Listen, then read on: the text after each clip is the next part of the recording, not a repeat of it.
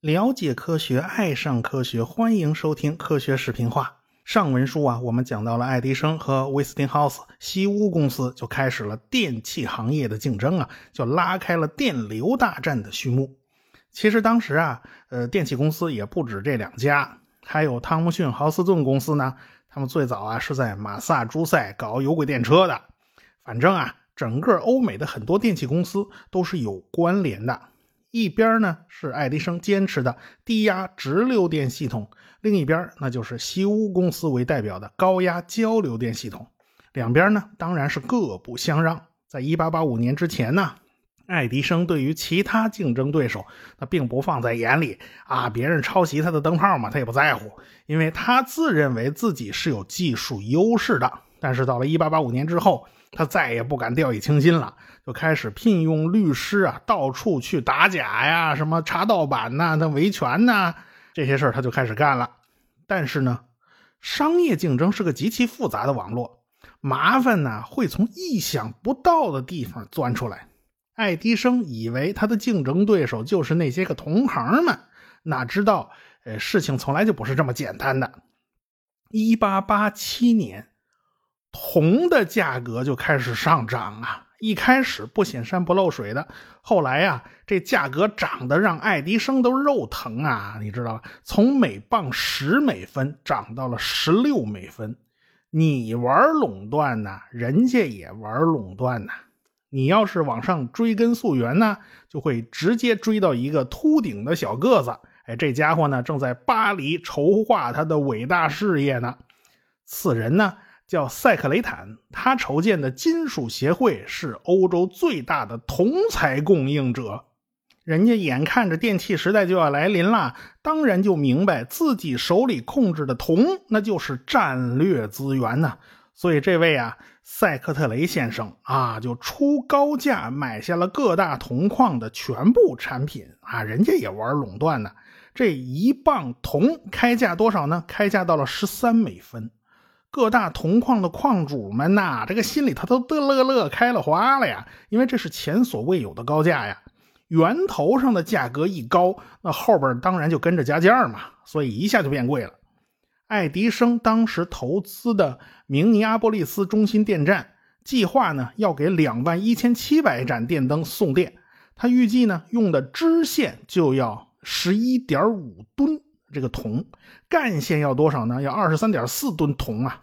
如果铜的价钱上涨一美分，达到十七美分一磅的话，那么铜材总共花费呢，就是五万一千九百六十五美元。每一美分的涨价就将增加三千零五十六美元的费用。假如涨三美分呢，那就要花掉九千多美元的预算。这这都是平白无故多出来的。所以呢，铜价一直在涨啊，这天知道它能涨到什么时候？你想想吧，这好几万美元。在当时可是巨款了，那爱迪生怎么办呢？他没办法，他又不能控制铜价，他只能死扛啊！所以他就努力改进设计，尽量把铜的用量往下降。但即便如此，它的低压直流电系统肯定是比不过高压交流电系统的嘛。大家想一想啊，功率就等于电压乘上电流，输送相同的能量，电压越高，那么电流就越小。啊，电线承受的电流越大呢，它就不得不加粗啊。你承受的电流小嘛，我就可以用细线了。人家西屋公司建一座中心电站，只要消耗爱迪生三分之一的铜就行了。这爱迪生啊，干瞪眼没辙呀。你谁叫他不肯用高压交流电呢？不过呢，爱迪生也不是任何时候都不用高压交流电，他也不是这么死脑筋的啊，他也会用。什么时候用呢？是这么回事儿。一八八七年的年底，他突然收到了一封信，是布法罗的索斯维克医生寄来的。他是布法罗的一个牙医，而且是纽约州死刑委员会三人成员之一呀。要知道啊，西方反对死刑的传统可以说是由来已久的。他们认为，人民把自己的一部分权利让渡给了国家啊，由国家统一行使。可是每个公民他不可能把自己这条命给让渡给让渡出去是吧？他不可能把这条命让渡给国家的嘛。所以呢，既然人民没有让渡，那么也就是说国家是没有权利判某人死刑的。所以爱迪生呢就是一个死刑反对者。哎，他过去一直是这样的。当然啦，很多人他不认可这样的想法嘛，他觉得呀，就杀人偿命，欠债还钱，这不是天经地义的事吗？所以两派人就吵架嘛，最后只好退而求其次啊，咱咱能不能让死刑犯死的不那么痛苦呢？最好是一瞬间就挂了，那不是最好吗？索斯维克医生啊，发现电是个好东西啊，他发现这个人似乎触电以后啊，这马上就死翘翘了啊，似乎并不承受多少痛苦，他觉得这是一个非常人道的死刑方式，他还在报纸杂志上发表文章啊。探讨是不是可以用电，哎，来电死流浪的猫狗，哎，这样呢，算对他们是人道毁灭啊，他们承受不了多少痛苦的嘛。看来那年头开脑洞的人呢，还真是比比皆是啊。这个三人委员会经过一番走访调查，查询了两百多人啊，其中有八十六个是赞成电刑的，哎，咱就通电解决问题。看来这事儿啊，它有门儿。美国最有名的电气专家，那不就是爱迪生吗？人家不问他，问谁呀？这爱迪生，你你什么意见呢？啊，你觉得电死人这事儿怎么办最好呢？这爱迪生啊，也他这一立刻就觉得这机会来了啊！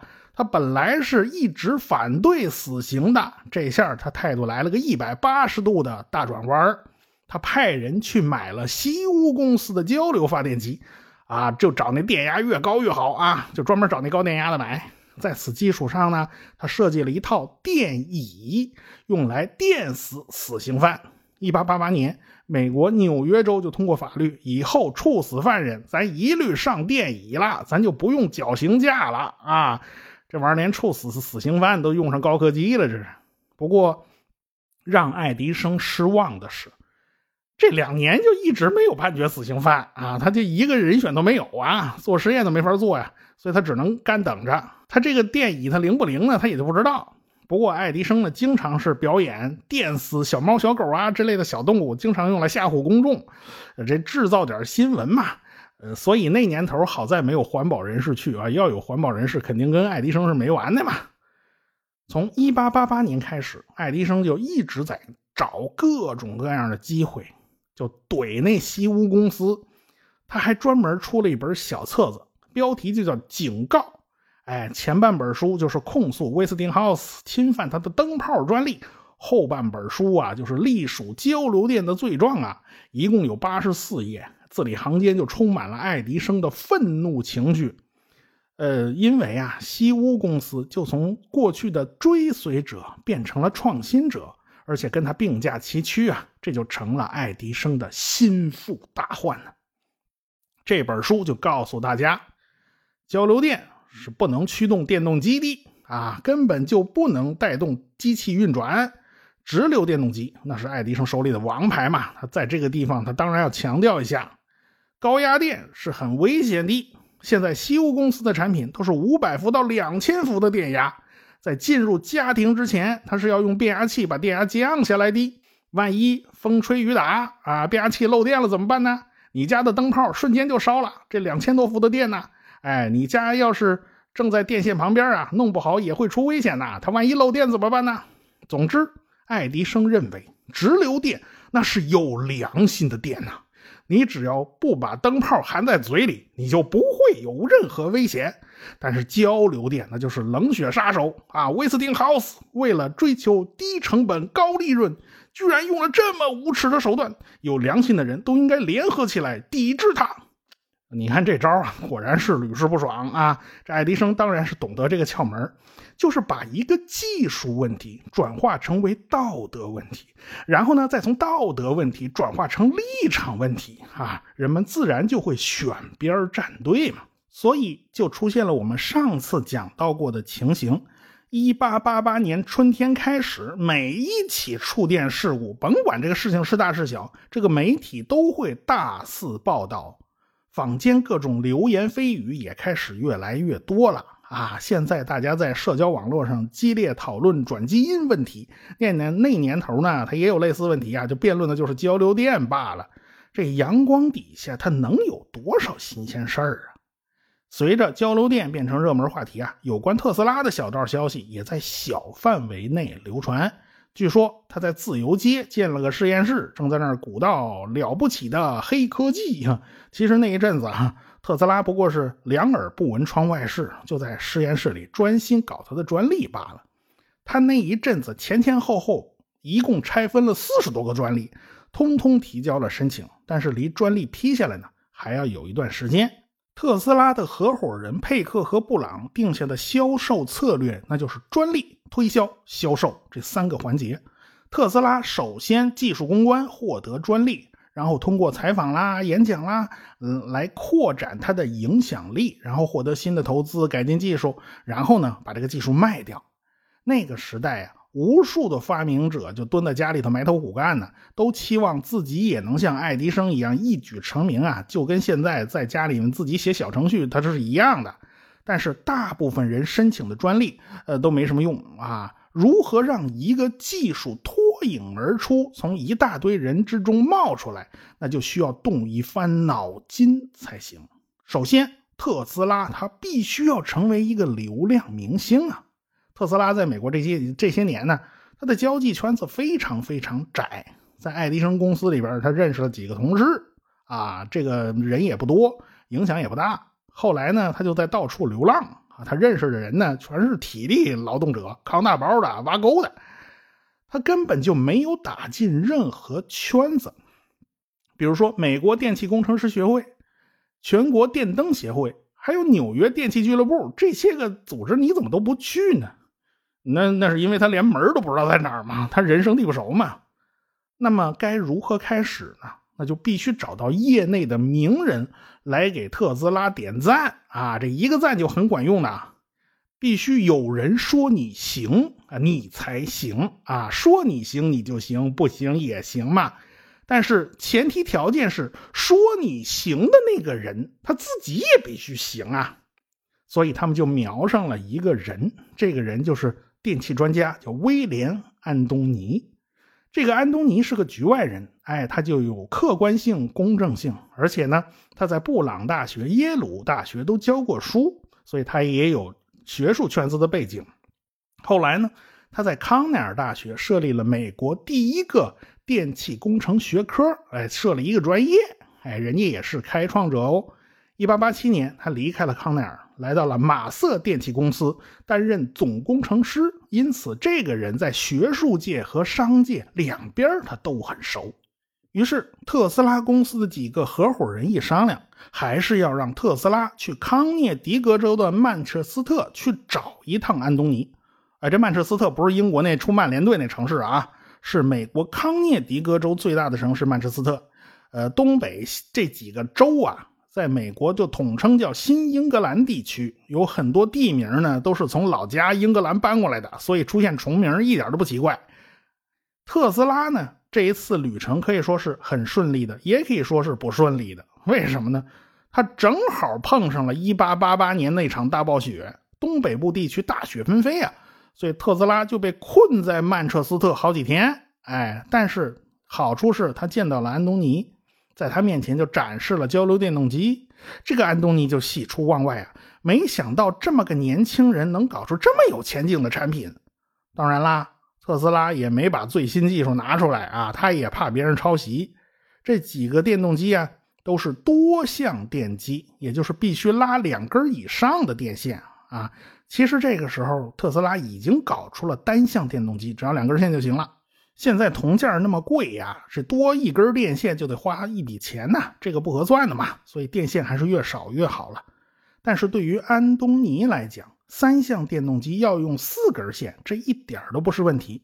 为什么呢？他认为啊，这种电机是会安装在工厂里的，这工厂呢多半是会有自己的发电车间，自己会有发电系统，这电线他就不用拉太长嘛，所以呢他就不会太在乎这个价钱。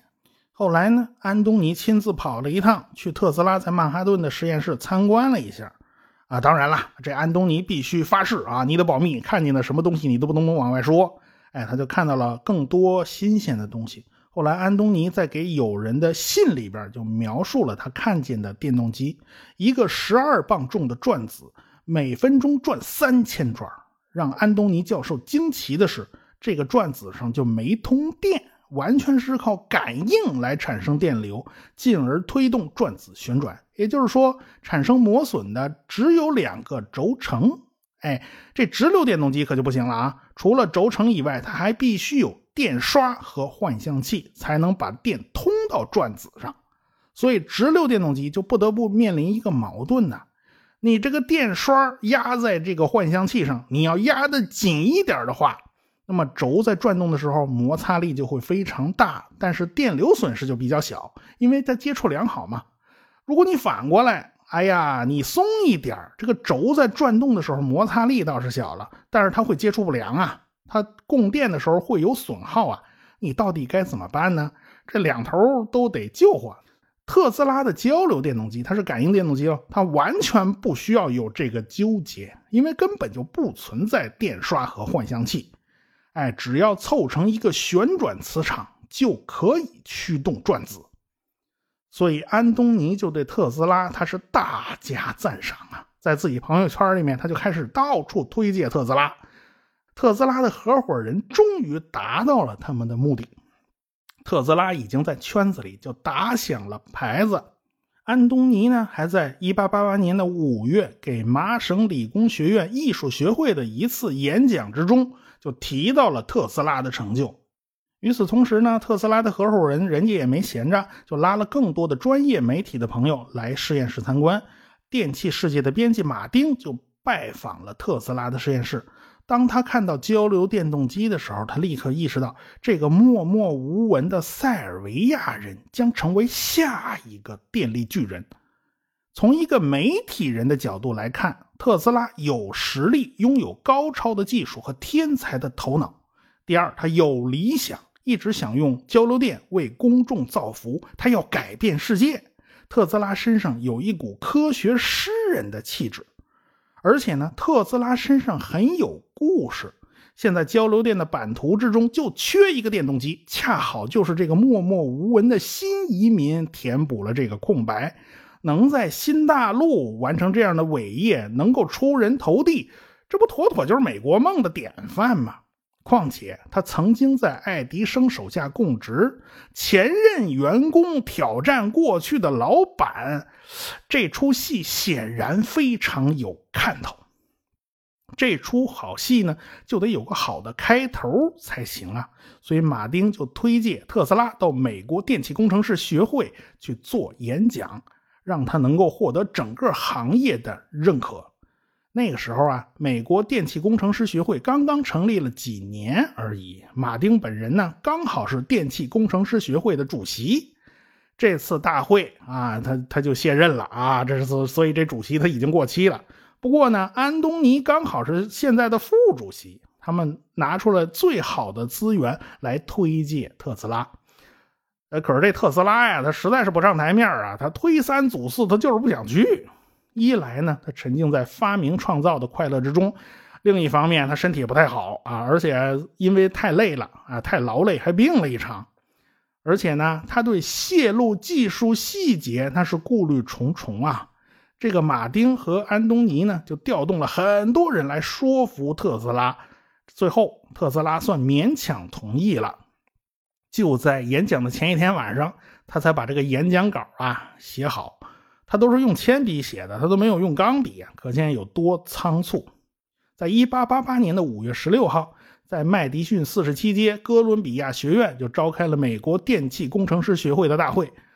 呃，大会前半截呢，就是热烈感谢马丁先生在前一个主席任期内做出的贡献啊。现在反正这人要卸任了嘛，大家总是要多说好话嘛。在此之后呢，会场上就搬进来两台电动机。大会的主持人呢是爱迪生公司的财务主管厄普顿，他也是电气工程师学会的副主席。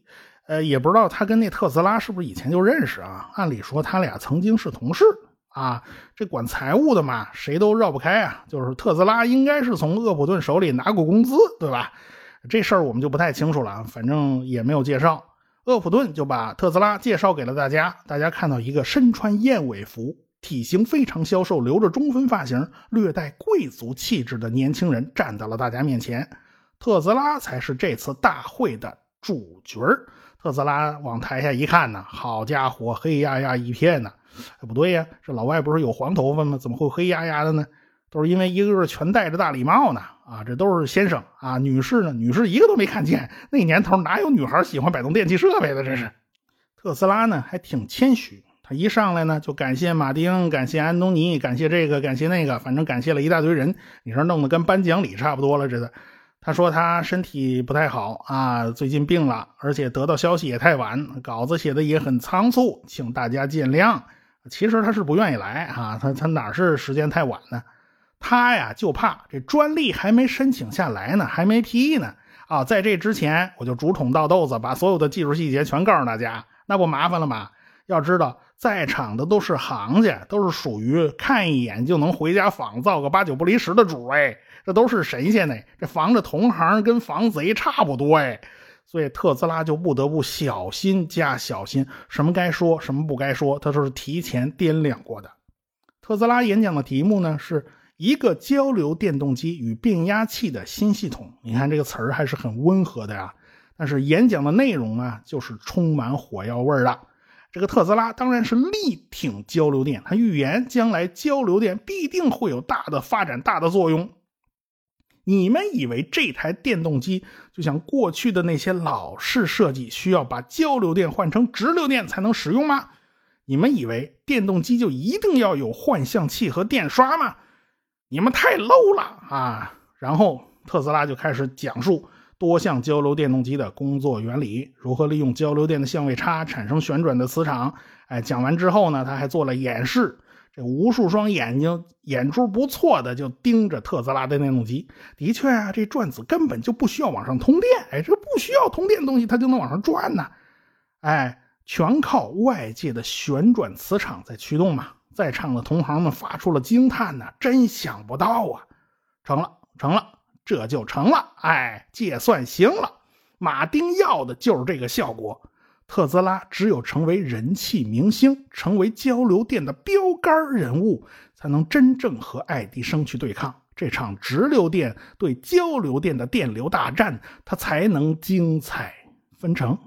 接下来呢，就是马丁发言了，他力挺特斯拉了。然后安东尼作为专家。